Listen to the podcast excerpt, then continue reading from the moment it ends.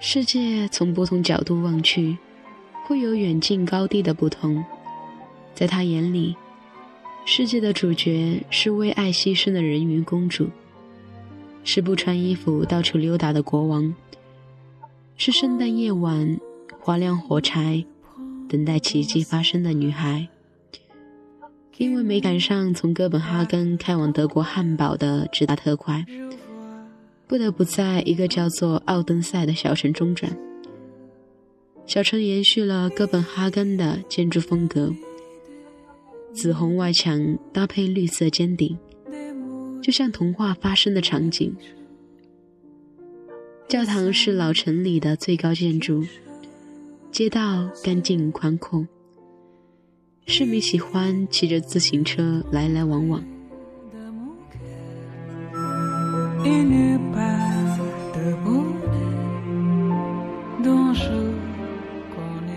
翻开《孤独星球》，与这座小城相关的文字不足半页，人毫不吝啬地用去半页的一半，告诉旅行者，这里是安徒生的故乡。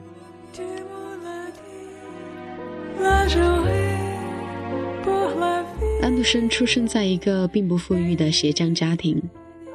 由于小城闭塞，安徒生的童年在神鬼传奇的故事中度过。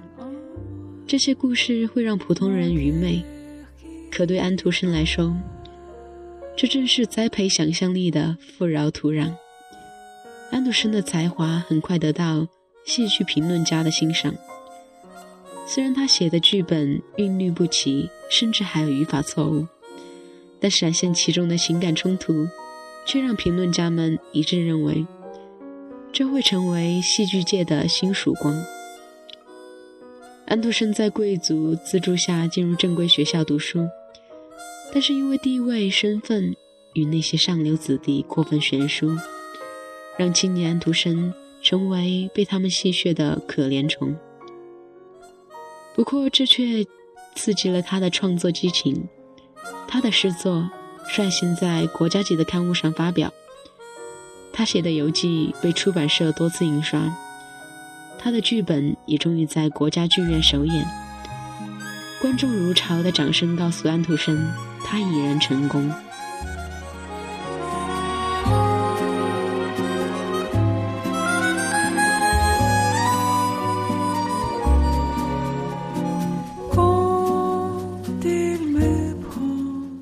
是这段青年时期的成长经历，成了那部著名童话《丑小鸭》的创作素材。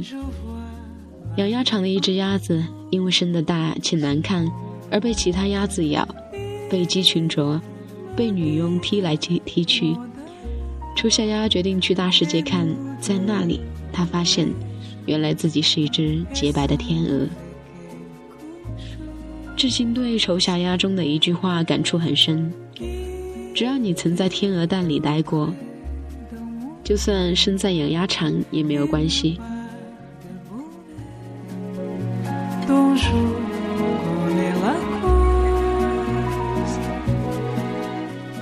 丑小鸭写的是安徒生的自传，说的却是一个简单的道理：是金子早晚都会发光的。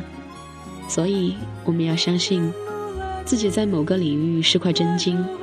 这是我们战胜生活磨难的底牌。